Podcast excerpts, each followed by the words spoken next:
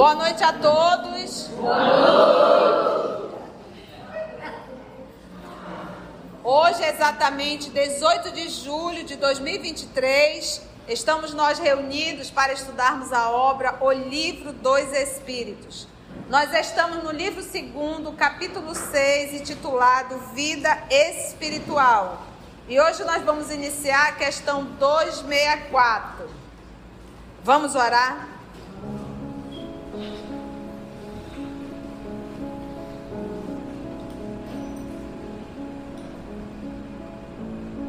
Senhor Jesus, Mestre, amado, amor de nossa vida. Nós nos encontramos mais uma vez na tua casa, cada um de nós aqui presente, carregando a vontade de aprender para compreender e melhor servir. Buscamos o estudo com o propósito da paz que necessitamos e que procuramos há tantos séculos. Que nessa noite, divino amigo, o Senhor possa, através dos amigos espirituais, nos inspirar, nos conduzir e nos auxiliar, amado Mestre, para uma melhor compreensão das lições dessa noite e que tudo que iremos estudar possa fazer parte, divino amigo, da nossa vida, do nosso cotidiano, das nossas atitudes. Graça te damos, Senhor, que assim seja. Ok? Então vamos lá. Pergunta o professor Allan Kardec: O que guia o espírito na escolha das provas que queira sofrer. O que guia o espírito? Qual é a linha de raciocínio dele para escolher as provas que terá que passar? Essa é a pergunta. Vamos ver a resposta?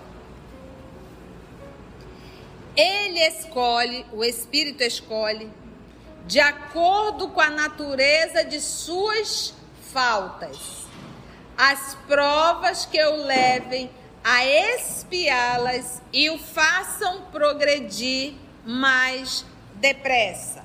Então vamos supor que eu, eu, Maria da Conceição, nessa encarnação, tenha abusado do dinheiro.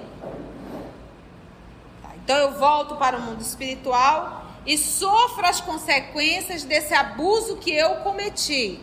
Logo, eu, em sã consciência, assumindo as minhas responsabilidades, reconhecendo os meus erros, eu solicito uma encarnação na riqueza novamente?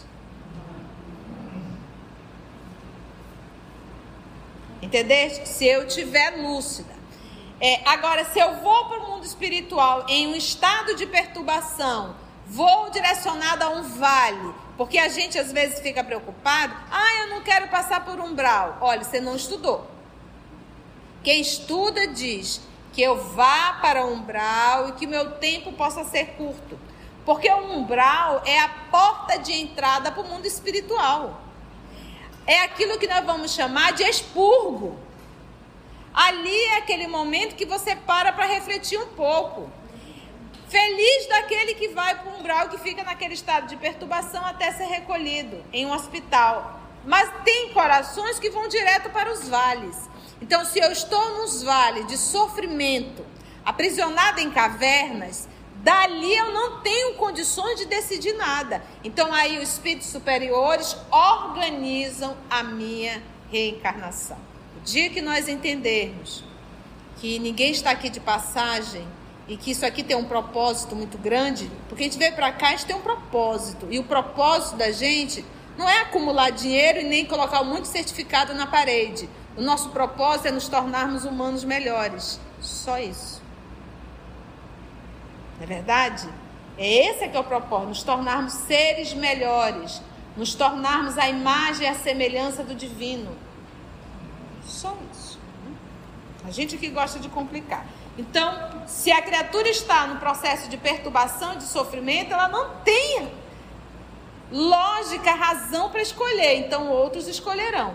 Agora, de uma certa forma, de uma forma indireta, ela está escolhendo. Por quê? Porque o mal que eu faço hoje, eu terei que reparar. Então, é uma escolha. Então, sempre nós estamos escolhendo quem com ferro fere. De quem é essa fala? Jesus Cristo. Ele falou a Pedro, quando Pedro ali decepou a orelha do soldado. Ficou claro? Continua. Ele escolhe de acordo com a natureza de suas faltas. Então, conforme a falta que cometeu, terá que fazer as correções. As provas que eu leve a espiá-las. Espiar é reparar. Espiar é bagunçou o quarto? Bagunçou. Agora vá lá, arrume. Vá lá, arrume. Que na verdade, ir arrumar é reparação. Espiar é sofrer as consequências. Então, bagunçou o quarto, bagunçou. A mãe de antigamente dava uma boa palmada. Já começou a sofrer. Essa, essas palmadas é a expiação, é o sofrimento. Sofreu as consequências, sofreu. Agora vá arrumar o que você bagunçou. Aí já é a reparação. Então, quando a gente faz o mal, tem dois movimentos. A gente expia ou seja, sofre as consequências de nossas escolhas e depois a gente volta para reparar o mal que a gente fez. E esse reparar o mal que a gente fez, a gente faz o mal é no coração do outro. Tudo que eu faço para destruir o outro, eu tenho que voltar para recuperar o que eu fiz. E sabe, quase sempre esses que eu destruí o outro, eles voltam como filhos para eu devolver o que eu destruí. Entendeu? Aí a misericórdia divina te traz um cidadão, uma cidadã desse, como filho e filha, e você vai, se apaixona por um fofo, por uma fofete, larga tudo, larga. E aí, ou seja, estava ruim, vai ficar pior. Entendeu? Vai ficar pior. Por isso é que a gente diz que família, família é célula divina. Nunca abandone seus filhos e nem os compromissos assumidos, porque isso vem um preço alto. Tá bom? Uns, portanto, impõem a si mesmos uma vida de misérias e privações. Se ele impôs a ele uma vida de miséria e privações, no passado o que, que ele fez? Abusou bastante da riqueza. Ele impõe a ele, a fim de tentarem suportá-las com coragem. Outros querem experimentar as tentações da riqueza e do poder. Então, riqueza e poder não são expiações, são provas. E normalmente nós tiramos que nota? Você já sabe isso decor, né? E aí, no dia a dia, vocês lembram disso? Quando você está ali movimentando dinheiro, quando você está ali no, no cargo dentro da instituição que você trabalha, que você pode ser um líder ou não. Tudo isso é poder, no grau menor ou no grau maior. Como estar te portando frente a isso tudo? Vero?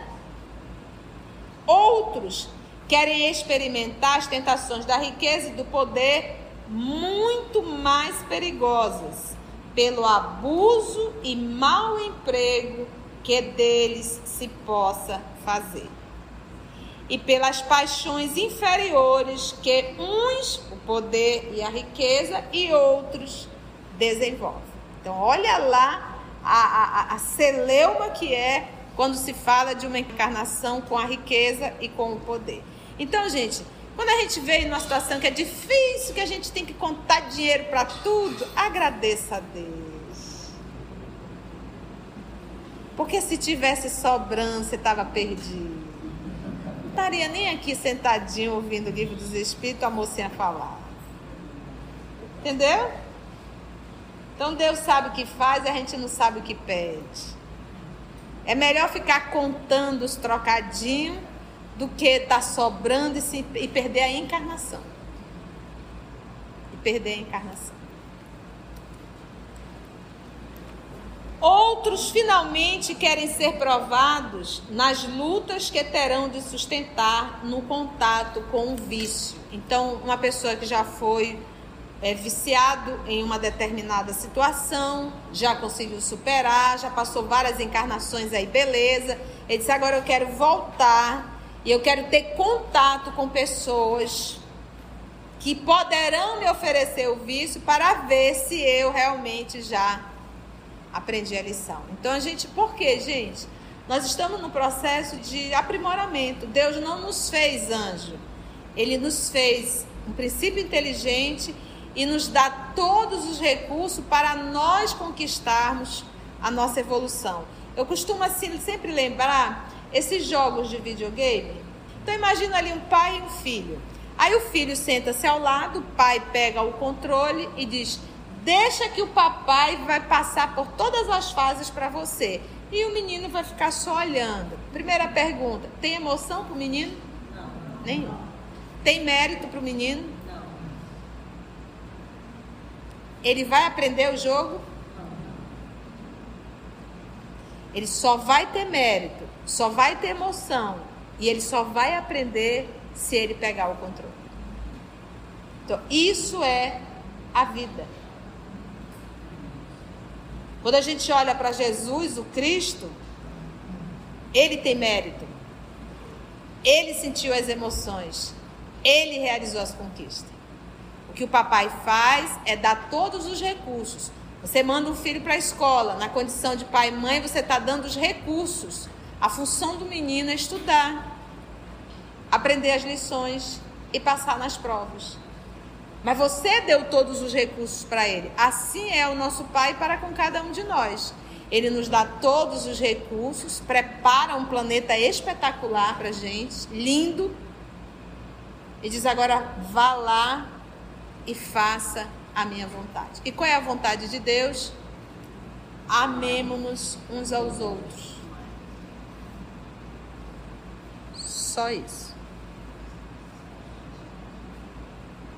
Né?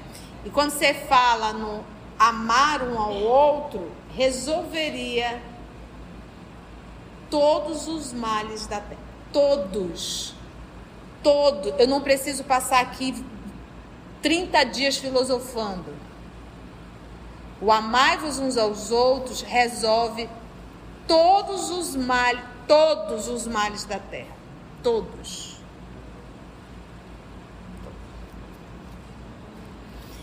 Kardec fez a 265. Se alguns espíritos escolhem por provação o contato com o vício, haverá os que o busquem por simpatia e pelo desejo de viverem no meio conforme os seus gostos? Presta muita atenção nessa pergunta. A gente acha que só espírito superior programa reencarnação. Não, inferior também. E eu vou dizer um segredo para vocês. Eles programaram um monte. Então, tudo aqui na terra. Tocando terror. Então, olha só essa pergunta aqui. Se alguns espíritos escolhem por provação o contato com o vício, haverá os que o busquem por simpatia e pelo desejo de viverem no meio conforme aos seus gostos ou para poder entregar-se materialmente aos seus pendores materiais? Tu entendeu a pergunta? Eu gosto da bagaça, né? Assim que os jovens dizem. Eu posso programar uma reencarnação no meio da bagaça? No meio dos vícios? Resposta. Ah, esse aí é o quê? Existe. Então, podem sim programar. E, e, e, tem. Basta a gente estudar um pouquinho os livros de André Luiz, se nós formos estudar a obra Libertação, vamos conhecer um pouquinho de Gregório. Né? Então há. Sem dúvida. Há, existem, sem dúvida. Mas somente entre aqueles cujo senso moral ainda está pouco desenvolvido. Aí você pode dizer assim, mas tia, como é que fica Deus nisso? Deus permite? Ele não nos dá o livre-arbítrio? Para nós encarnados? Você acha que é desencarnado não? Ah, você está desencarnado, você não tem mais livre-arbítrio. Tem. Agora, parece assim que eles estão controlando tudo. O papai permite. Porque eles também têm que reencarnar. Entende? É com a permissão de Deus. Jamais Deus vai perder o controle. Agora, o que, que ele faz? Se filho é teimoso, ou filha teimosa, vou mandar o cachorro ir buscar essa ovelha desgarrada. E o cachorro traz como? Ou o cachorro diz uau, uau, uau, uau, uau, uau. No dente. E quem é o cachorro, o dente na nossa vida? A dor. A dor. A dor. Então não está solto. Eles podem programar? Podem. Aqui acabou de responder: podem. Sou um vicioso, quero ir, vou, eu quero estar junto com essa turma que eu quero continuar fazendo. Porque, meus irmãos, no mundo espiritual, para quem ainda não leu, as obras básicas e as obras subsidiárias, existe sexo no mundo espiritual? Existe. Por isso que à noite você sai do corpo e volta todo desconfiado da manhã. Ai, meu Deus, é que eu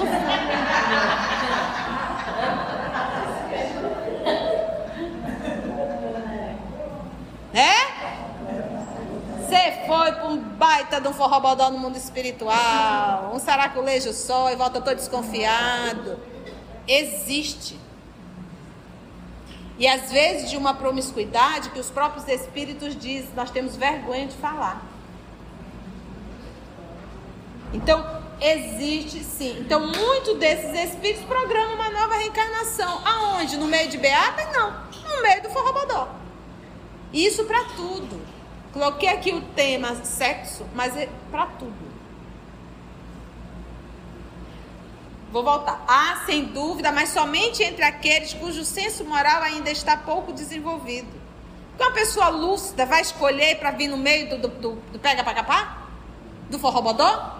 Dizer, não, me livre disso, pelo amor de Deus, que eu já estou há milênios enrolado desde a Roma Antiga. Gente, quando a gente fala de comportamentos inadequados, a gente está falando de milênios. Isso não é novo, não.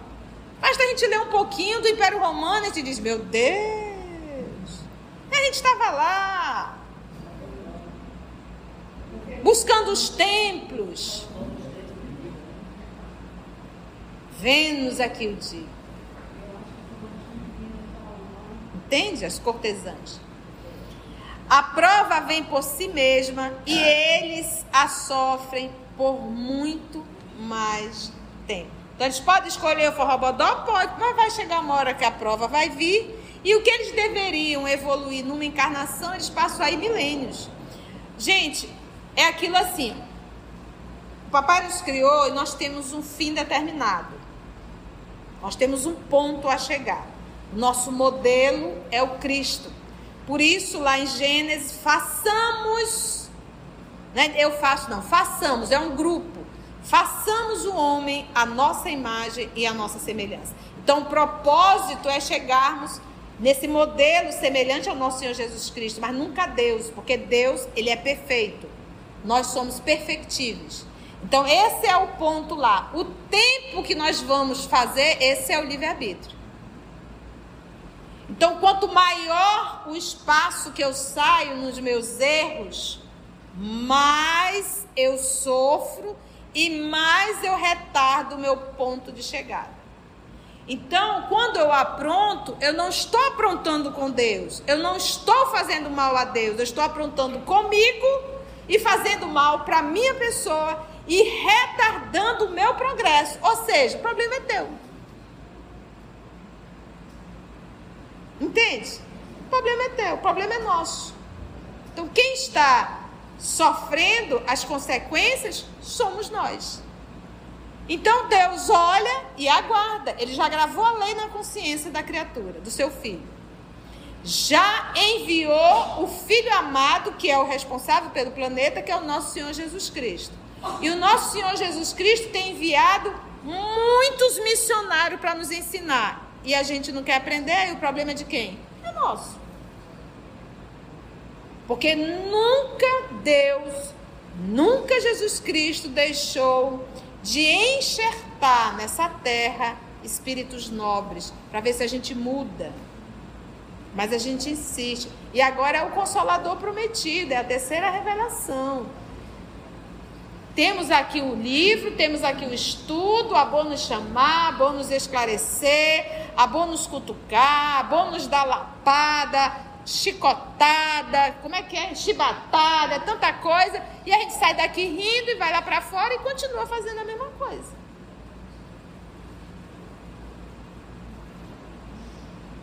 A prova vem por si mesma e eles a sofrem por muito mais tempo cedo ou tarde, uma hora ou outra, compreendem que a satisfação de suas paixões brutais lhes acarreta consequências deploráveis que sofrerão durante um tempo que lhes parecerá eterno. Esse é o sofrimento eterno. Porque quando a gente está sentindo uma dor, o tempo passa rápido. Parece até que ele não passa, né? Isso é o sofrimento eterno. Agora você imagina uma dor numa unha encravada, agora imagina uma dor na consciência.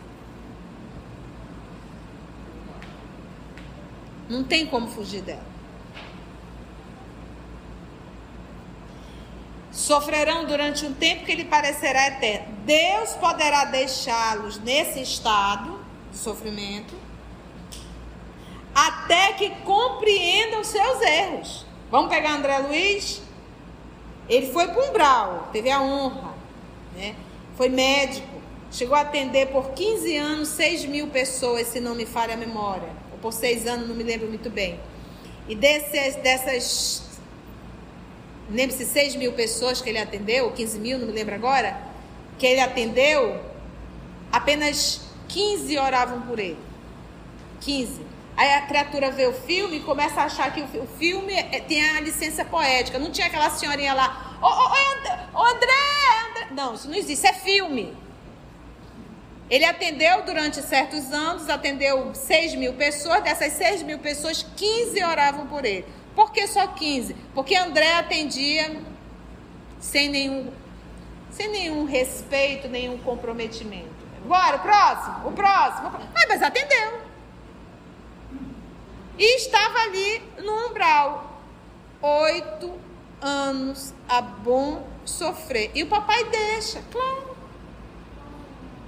Se é para salvar a alma, que sofra. Quando a gente faz uma cirurgia, não dói? Não é, mas não é necessária a intervenção cirúrgica? Então, aquilo ali é uma intervenção na alma. É necessário. De repente, ele, oito anos. Oito anos. O que é oito anos? Oito segundos.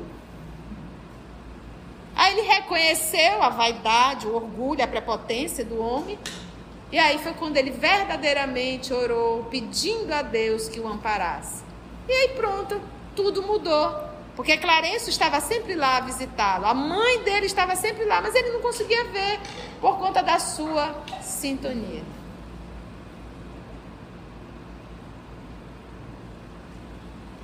Deus poderá deixá-los nesse estado até que compreendam seus erros e, por iniciativa própria, peçam para repará-los. Senhor, pisei na bola, apontei, não foi pouco.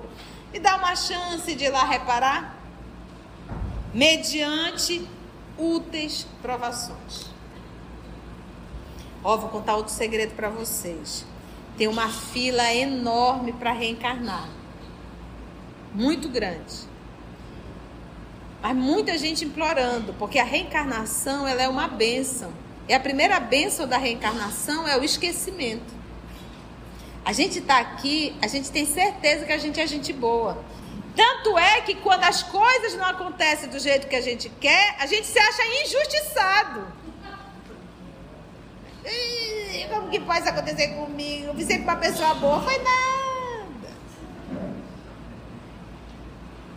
Então, esse é o primeiro ponto. E você tem noção, a bênção do esquecimento?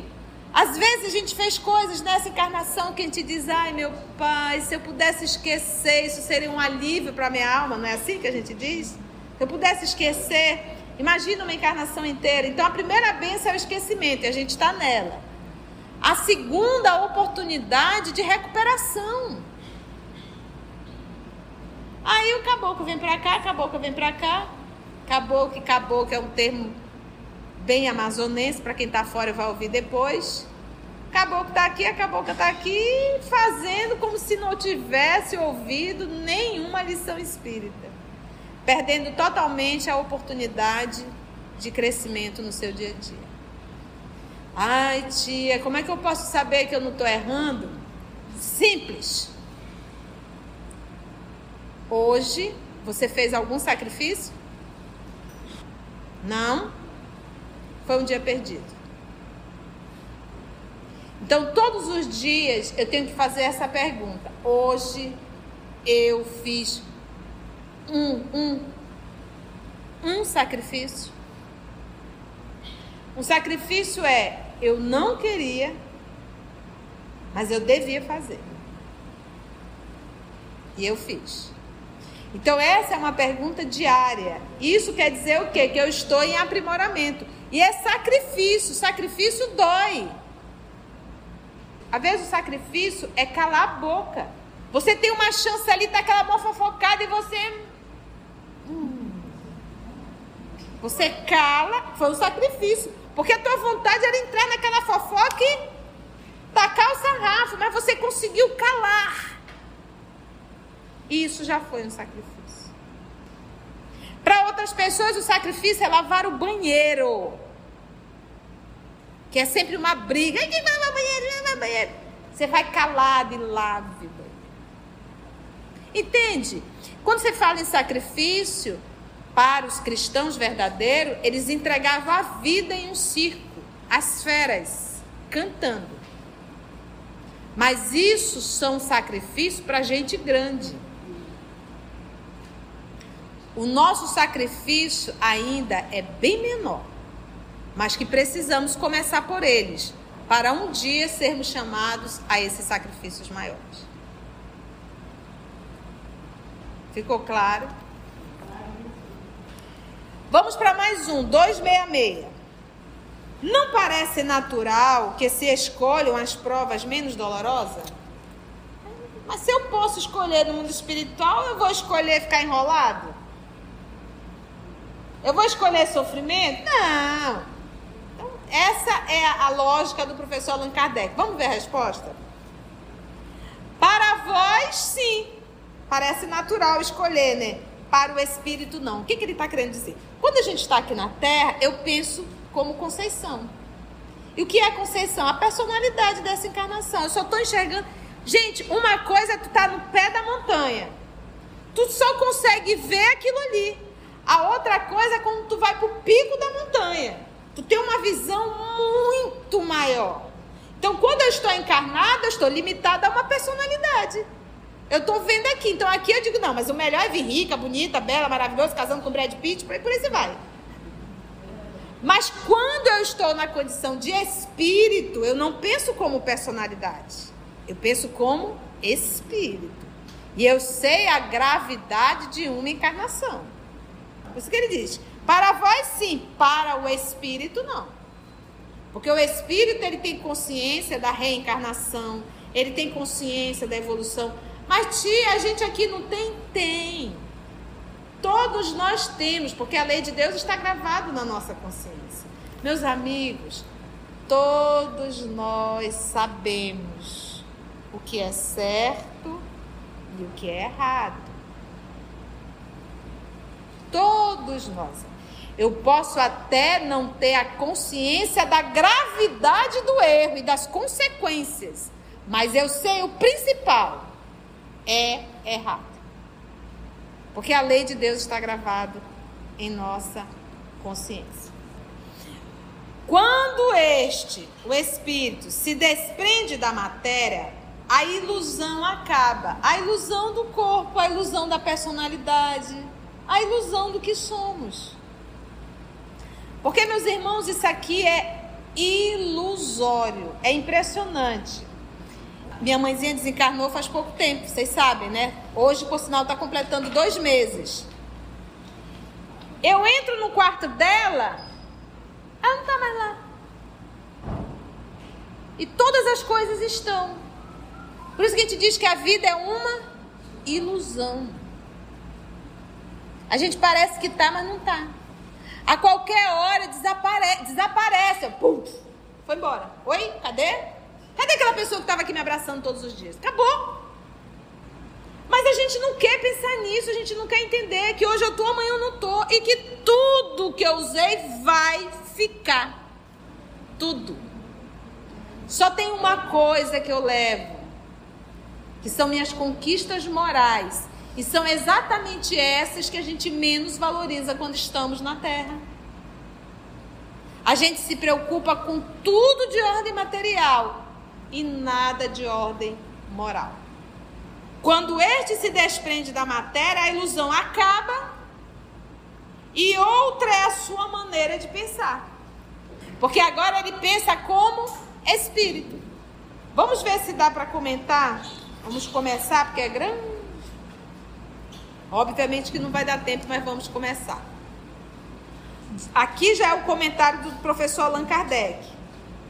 Sobre a influência das ideias carnais, o homem na terra só vê nas provas o lado penoso. Então, quando eu estou aqui na terra, quando a gente vê as provações, a gente só consegue ver o lado ruim de tudo, o lado penoso. A gente não consegue ver o lado bom. Quando eu estou no processo penoso, eu estou reparando. Eu estou reparando, eu estou aprendendo e deixei de me comprometer. Porque quando eu estou com saúde, tudo muito bem, quase sempre eu estou a me comprometer com a lei, fazendo coisas erradas. Mas quando eu já estou no banquinho do sossego, daquele cachorro que foi lá e trouxe nos dentes a ovelha desgarrada, eu já estou na dor, estou sendo trazida novamente de volta ao regaço paterno. Então, quando que a gente vai começar a entender que a dor já é um processo em que eu estou sendo educada, que eu começo a reparar. Entende isso? Então eu não tenho que me maldizer do sofrimento, eu tenho que tirar as lições do sofrimento. Me recordo uma vez, as provas lá em casa são bem. Né? Meu pai amputou ambas as pernas por conta da diabetes mal cuidada e ficou cego. Olha que expiação. E eu ali empurrando a cadeira de roda, levando ele para passear, apareceu um amigo dele, abraçou, chorou, eu ali olhando aquilo, né? E ele disse assim: Poxa, Pedro, como tu tá sofrendo. E eu fazendo uma leitura do lado de fora, parece assim que o papai estava numa situação péssima e ele estava numa situação maravilhosa. Não.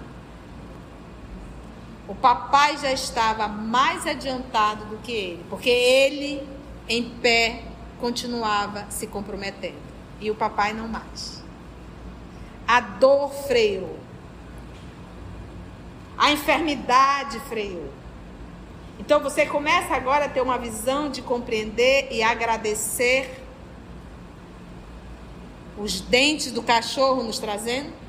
Entendeu? Ficou claro isso? Então eu tenho que maldizer o sofrimento?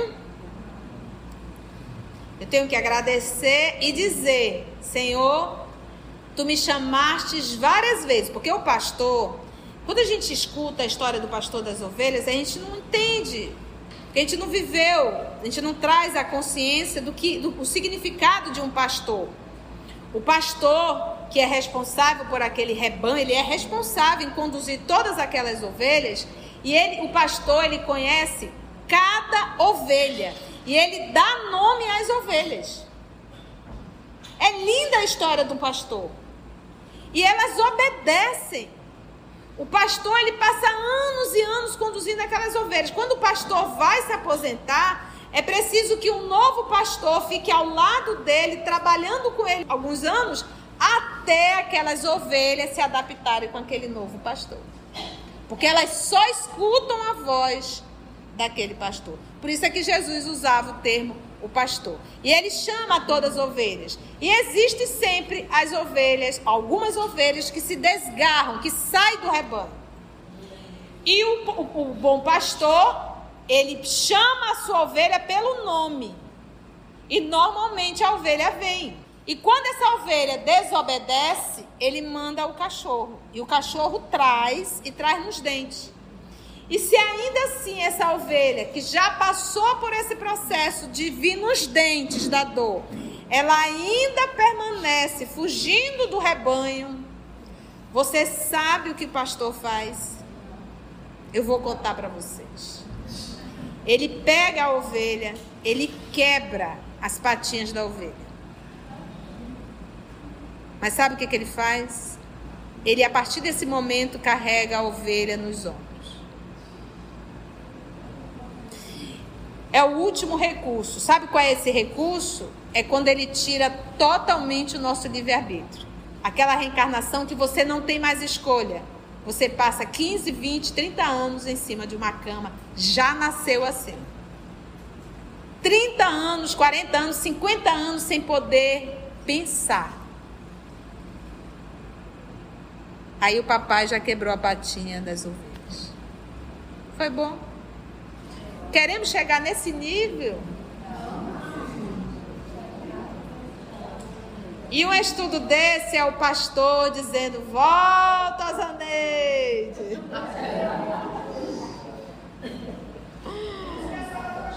Volta, Cecília, né? Volta, Zé Paulo. Zé Paulo, volta. Foi bom, gente? Amigos, se você chegou até aqui o final, deixa seu comentário é muito importante a gente poder ler o teu comentário. Não esqueça de curtir para que possa divulgar a página, dar o seu like, né? E, se possível, faça a sua inscrição no nosso canal e toca o sininho. Porque quando você toca o sininho, o YouTube avisa para você quando o EOS publicar um novo estudo. Então, receba um grande abraço da família OS Manaus. Assim, concluindo o nosso estudo de hoje e agradecendo o nosso Mestre Jesus por mais este momento de aprendizado, vamos orar? E assim agradecemos a Deus, nosso Pai, agradecemos a Jesus, o amor de nossa vida e aos amigos espirituais aqui presentes. E que todas essas lições dessa noite, Senhor, possam ser refletida, sentida na nossa vida. Graça te damos, Senhor, que assim seja.